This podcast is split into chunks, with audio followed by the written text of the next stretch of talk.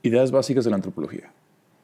En este audio recordaremos los conceptos básicos de la antropología y la razón por la cual lo estudiamos.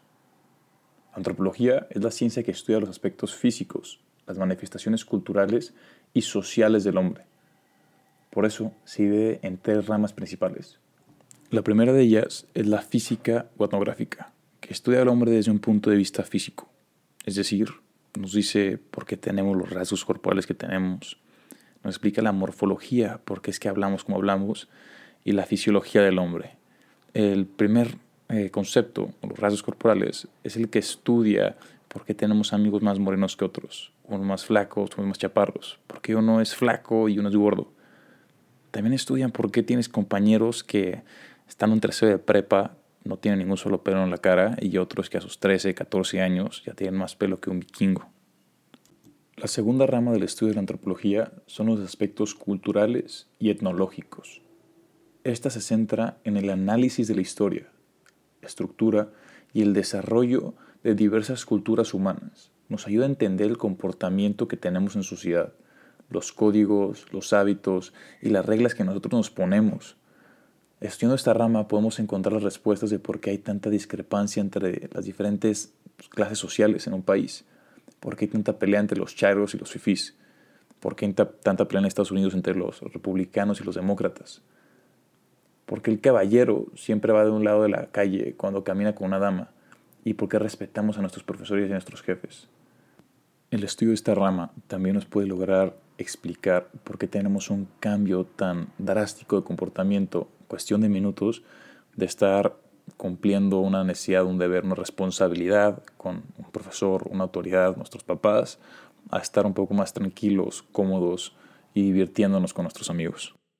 Por último está la antropología filosófica, o mejor conocida como la filosofía del hombre, que estudia en su globalidad al hombre, desde sus causas últimas hasta los principios esenciales de su obrar, de su actuar.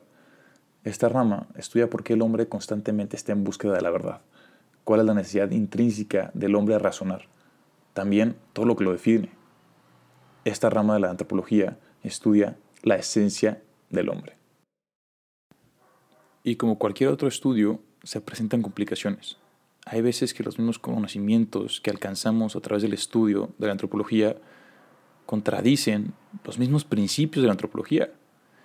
Y eso nos hace cuestionarnos la validez que tiene el estudiar una ciencia como esta.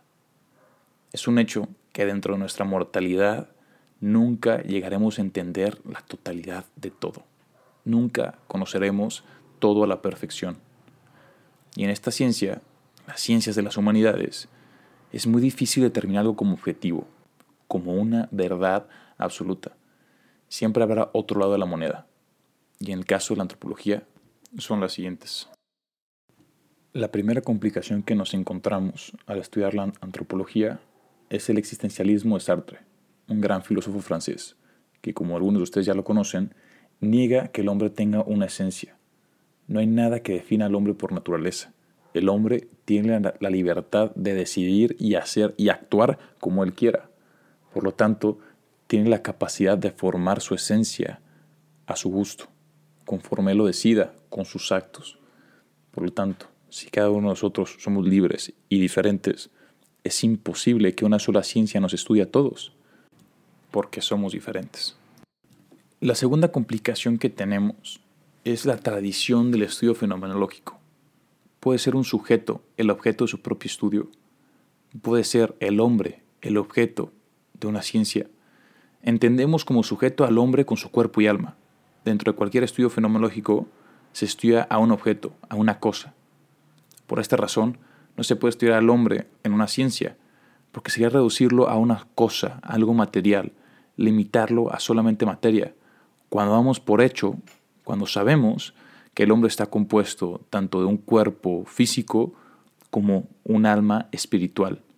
Al buscar con objetividad el porqué del hombre dentro de esta ciencia o dentro de cualquier ciencia, él mismo pierde su esencia, porque se limita, se reduce a una cosa material, se reduce a un objeto. La última de las complicaciones es la epistemología general. El hombre conoce a través de ideas y representaciones sensibles que nos informan sobre nuestra realidad. La pregunta es, ¿cómo puedo estar seguro que existe una realidad objetiva de esas ideas que yo he formado en mi cabeza. Si todos tienen una percepción distinta al mundo, a la vida y todo lo que nos rodea, ¿cómo puedo estar 100% seguro yo de que mi idea es la correcta? De que mi percepción sobre el mundo es la correcta. ¿Cómo puedo estar yo seguro que las ideas que me comparte una ciencia sobre el estudio de mí mismo son correctas, cuando tal vez yo, dentro de mí, tenga otra? Volvemos a la idea de que toda moneda tiene dos caras. Y sabemos que la verdad objetiva nunca la vamos a alcanzar. Es imposible. Y siempre existirá un interrogante del conocimiento ya obtenido. Siempre existirá otro lado de la moneda, un punto de vista distinto, un nuevo conocimiento, una información que contradice lo que ya conocíamos.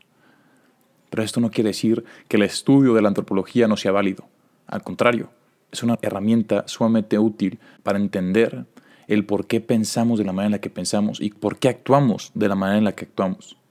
Ahora, reconociendo la naturaleza de la materia y por qué la estudiamos, utilicémosla como una herramienta tal vez finalmente no va a ser absoluta, pero nos puede servir un punto de partida para nosotros empezar a comprender y empezar a generar nuestras propias reflexiones y opiniones sobre el tema.